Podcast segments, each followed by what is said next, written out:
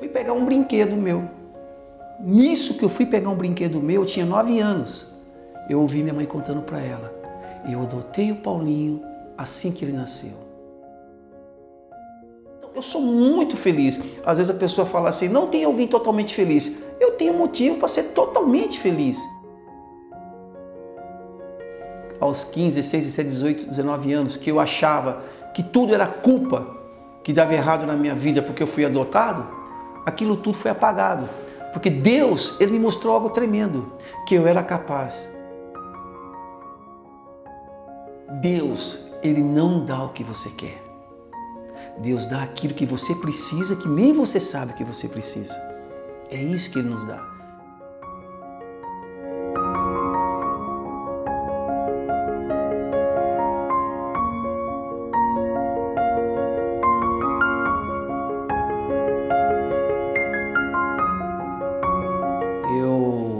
Eu nasci em Dracena, né? E foi uma história muito linda que eu vou te contar agora. Em Dracena, quando eu vim de lá para cá, eu tinha quatro anos. Eu vim de Dracena aqui para Oswaldo Cruz. Mas eu fui adotado com um, com um dia, né? Um dia de, de vida meu, eu fui adotado, né? A, a minha mãe que me criou, ela se chamava Dona Adelaide, né? E a minha mãe biológica Dalva. E é, é até interessante, né, um pouco curioso, porque a, a minha mãe biológica, né, ela se internou lá na Santa Casa de Iracena, né, para dar luz a mim, e na, no mesmo tempo que ela se internou para dar luz a mim, a dona Adelaide estava com o esposo dela, né, internado. Então ela foi visitar o esposo, né? E nisso, naquela época, lá em Dracena, né, em 65, as freiras cuidavam né, da, da Santa Casa, dos hospitais. E lá, uma freira chegou para minha mãe e disse: Olha, tem uma mulher aqui que vai dar uma criança. Né? E minha mãe, dona Adelaide, que, que me criou, ela disse assim: Ah, mas agora eu não posso, eu tenho meus 10 filhos, meus 11 filhos, né? E ela estava com 51 anos. Ela falou assim: Não, eu não posso adotar. Mas aí a feira disse para ela: Mas se a senhora souber de alguém, né? A senhora indica, tá bom. Aí ela foi embora. No outro dia ela voltou para visitar o marido dela de novo e ela chamou a feira e disse: A mulher já deu a criança? Não. Então eu quero, né? E naquele dia, então, ali, sem eu saber, sem nada, né, eu estava ganhando uma nova família. E fui crescendo, crescendo, crescendo, crescendo. E quando eu fiz quatro anos, a gente mudou aqui para Oswaldo Cruz. E a gente, eu fui crescendo, crescendo. Só que tinha uma coisa. Eu era um menino muito rebelde, mas muito rebelde, muito bravo. Até um pouco difícil para te explicar, mas você sabe que é uma criança rebelde, né? E eu fui crescendo, crescendo. Quando eu fiz nove anos de idade, é, chegou uma visita em casa.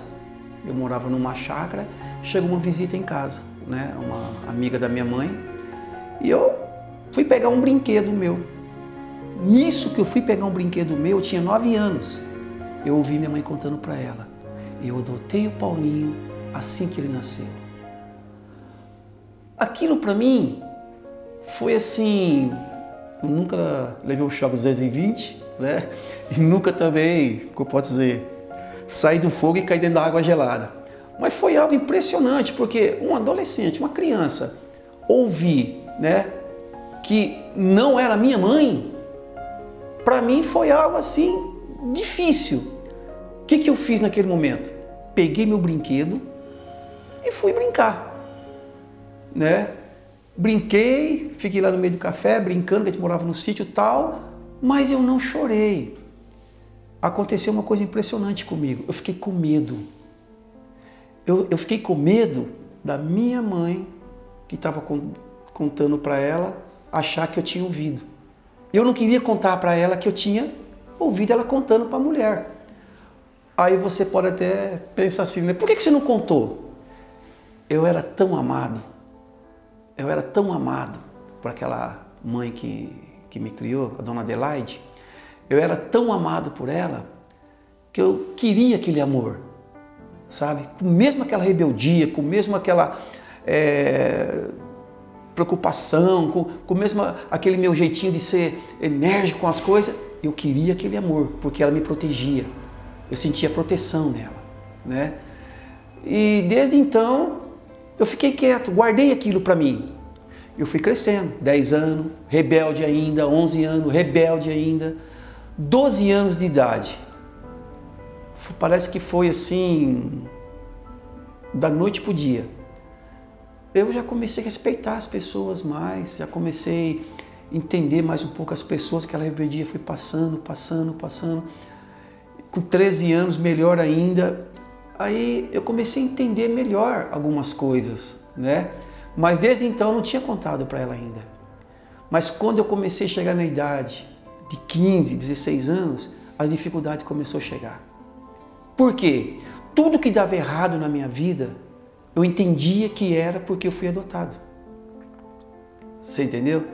Tudo que acontecia de errado, eu entendia que era porque eu fui adotado. Então, eu fui gerado de uma fraqueza de uma pessoa.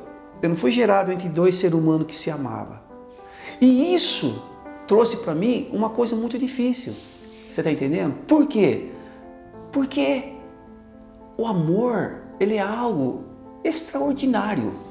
Então, para você explicar o amor, não dá, certo? Você pode né? A gente vai lá na palavra de Deus, se você é evangélico ou não, se você é católico ou não, não importa a religião, mas se você abrir a Bíblia, está lá, 1 Coríntios 13, vai explicar o amor. Então você não consegue explicar o amor, certo? Mas eu tinha essa dificuldade porque eu não fui gerado por amor de dois seres humanos. Mas aí aconteceu outra coisa interessante. Eu conheci esse Deus Todo-Poderoso, esse Jesus maravilhoso sobre nossas vidas aos 15, 16, 17, 18, 19 anos, que eu achava que tudo era culpa que dava errado na minha vida porque eu fui adotado, aquilo tudo foi apagado. Porque Deus, Ele me mostrou algo tremendo, que eu era capaz, não de nadar só 200 metros, mas 400 também. Porque na minha cabeça eu só conseguiria 100, você está entendendo? E me casei com a Aldete. Quando eu fiz 27 anos, ela foi me contar que eu era adotado. Filho, quero te contar uma coisa. Eu falei, o que, que foi? É que agora você vai casar, então eu quero te contar né, uma coisa que você não sabe. Eu falei, o que, que a senhora quer me contar? Eu adotei você quando você era pequenininho, um dia de vida, tal, assim, assim, até, como a história que eu te contei. Eu disse para ela, mãe, essa história eu sei quando eu tinha nove anos. Aí ela olhou para mim, o quê?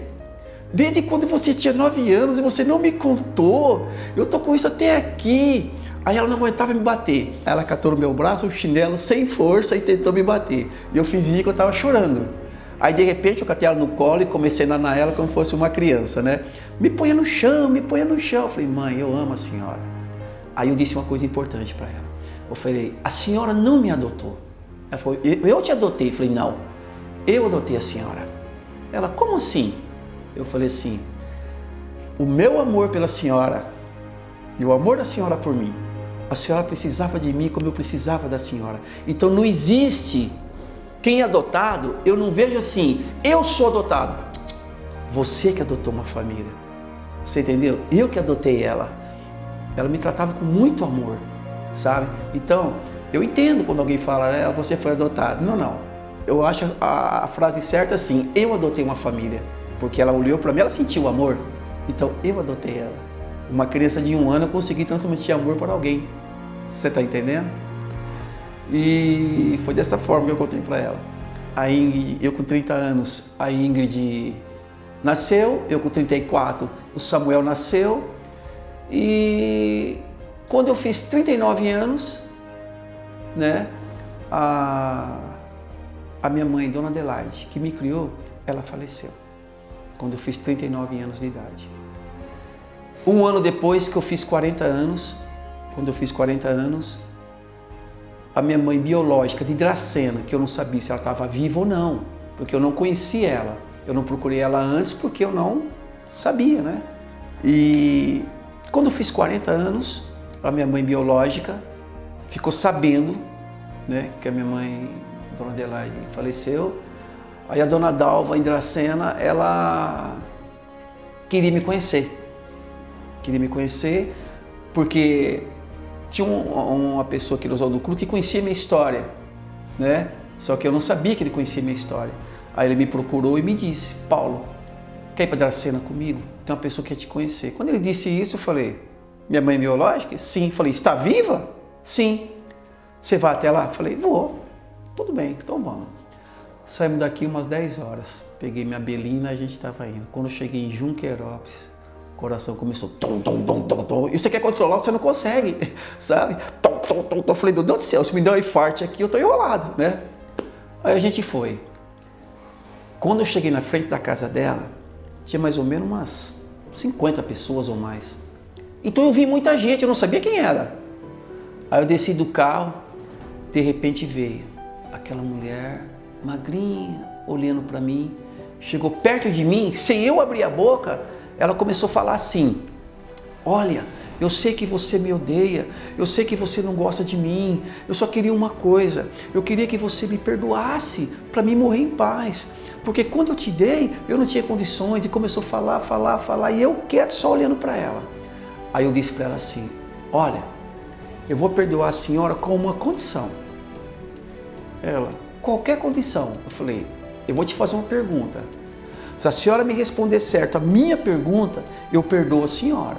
Mas se a senhora não me responder certo, eu dou partida naquele carro e vou embora. E nunca mais a senhora vai me ver. Aí todo mundo ficou olhando, né? E ela disse: faça a pergunta, mas faça uma pergunta fácil, porque eu preciso ouvir o seu perdão. Eu olhei para ela e falei assim: olha bem nos meus olhos. E perguntei para ela assim: fala para mim que eu nunca errei na minha vida. Aí ela olhou para mim assim, eu falei, mas seja sincera. Ela disse assim para mim: Olha, eu gostaria muito de falar que você não errou na sua vida, mas alguma coisa eu acho que você já errou. Falei, pois bem, a senhora está perdoada. A senhora acertou a pergunta. Aí ela disse, acertei? Falei, sim. Por quê? Falei, eu também já errei. Eu também já tive fraqueza igual a da senhora. Se a sua fraqueza foi forte ou fraca, não importa. Qual vai ser a diferença da minha fraqueza? Aí ela olhou para mim. Eu estou perdoada? Falei, sim. Então essa foi a história de quando eu cheguei da minha vida até aqui Oswaldo Cruz. Eu sou muito feliz. Você está entendendo? Eu, sou, eu tenho muito motivo para ser feliz. Fui amado, certo? Alguém cuidou de mim, o Senhor me amparou, esposa maravilhosa, alcancei é, a graça de ser pai, tenho amigos, tenho a minha vida, tenho o Senhor, então eu sou muito feliz. Às vezes a pessoa fala assim: não tem alguém totalmente feliz. Eu tenho motivo para ser totalmente feliz. Quando eu fiz 14 anos de idade, eu fui entregar gás. Entreguei gás de bicicleta há 4 anos. E depois, quando fiz 18 anos, né, eu entrei na Servigás, trabalhei 28 com, com, com caminhão. Então, minha vida toda foi pegar peso, certo? Entregar bujão e pegar peso, não é fácil para ninguém. Né? Criei meus filhos ali entregando gás, né? Quando a minha mãe, Dona Adelaide, que me adotou, ela falava assim para mim: Olha, o dia que você desistir de algo que tiver na tua vida, ali você já perdeu. Ela sempre falava isso para mim. E não se esqueça de ficar perto de Jesus. Porque se você deixar essas duas coisas, você não vai chegar a lugar nenhum. Você pode até ficar rico, mas nada vai te dar um suporte para você ser feliz. E quando eu comecei a entregar gás, como eu te falei, eu quase não entregava gás, porque o depósito tinha acabado de abrir. Eu estava me sentindo no céu. Mas quando começou a aparecer muito gás, eu falei, mãe, eu não vou lá mais não. Ela falou assim, lembra que eu te disse? Então eu sempre lembrava dessa frase, né? A hora que você pensar em desistir daquilo que Deus te deu, você já derrotou. Foi derrotada. Se você ficar no Senhor, Ele vai abençoar a tua vida. Porque às vezes, Jaque, é assim. Deus, Ele não dá o que você quer. Deus dá aquilo que você precisa, que nem você sabe que você precisa.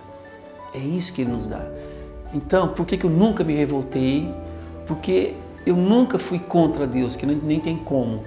Porque aquilo que eu pedia para Ele, às vezes não chegava, mas Ele me deu além. Ele me deu uma esposa além do que eu pedi, certo? Ele me deu uma mãe maravilhosa. Como eu te disse, eu tenho motivo para ser feliz. Em primeiro lugar, quando um espinho está no seu pé e alguém fala, tá doendo, você vai falar que tá, mas em mim não tá, porque o espinho está no seu pé, certo? Aí eu falo para você assim, olha, fica tranquilo, daqui a pouco passa, mas eu estou de longe, então é fácil falar para você que vai passar, não é? Então, a motivação que eu dou para a pessoa é o seguinte: em primeiro lugar, Deus. Depois de Deus, a sua vida.